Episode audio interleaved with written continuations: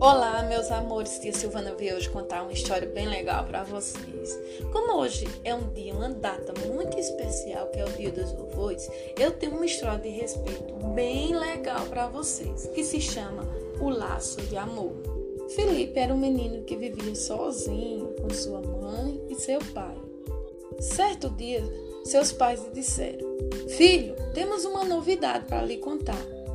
Enquanto o menino tomava café da manhã. O que foi? É alguma coisa boa? Vamos aproveitar o dia para passear? perguntou o menino, bem empolgado. Então a mãe de Felipe disse: Nada disso, meu filho. A novidade é que sua avó vem morar com a gente. Confuso, o menino disse: Ué, mas ela não vive em outra cidade? Por que ela terá que vir morar conosco? E onde ela vai dormir? O menino bombardeava a mãe com tantas perguntas. A avó está ficando mais velha e precisa de ajuda. Morando longe, não podemos cuidar dela, pois ela vai ficar com a gente e dividir o quarto com você, filho, respondeu o pai de Felipe. O menino não gostou muito de toda aquela novidade. Aliás, ele ficou bem irritado. Ele não queria dividir o quarto com ninguém. No dia seguinte, a vovó chegou.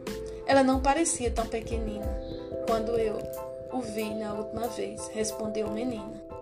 Os dias passavam e Felipe ficava cada vez mais irritado. Certa vez, porque sua avó demorou muito para chegar até o carro.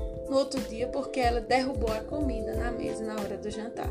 Vendo tudo aquilo, a mãe do garoto resolveu conversar com ele. Felipe, sua avó é idosa, ela precisa de cuidado e às vezes pode demorar mais do que você para fazer as coisas. Mas lembre-se de quando você era pequeno, ela cuidava de você com muito carinho. Agora é sua vez de cuidar dela. O menino sentiu um enorme peso na consciência. Como eu podia ser tão injusto com a vovó? Depois disso, ele mudou seu comportamento.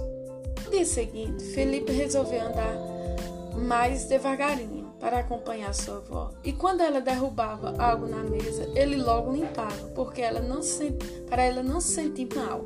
Agora ele estava gostando de dividir o quarto com sua avó. E todas as noites ela ele pedia: Vovó, você conta uma história para eu dormir? Ele sentia-se feliz pelo respeito que tinha por ela. Convivendo com sua avó, Felipe aprendeu que o respeito é uma linda forma de carinho e de amor. E aí, meus amores, gostaram da linda história de Felipe com a vovó? Então vamos respeitar mais a nossa vovó, porque o laço de amor que a gente tem com ela é muito, muito importante, não é isso?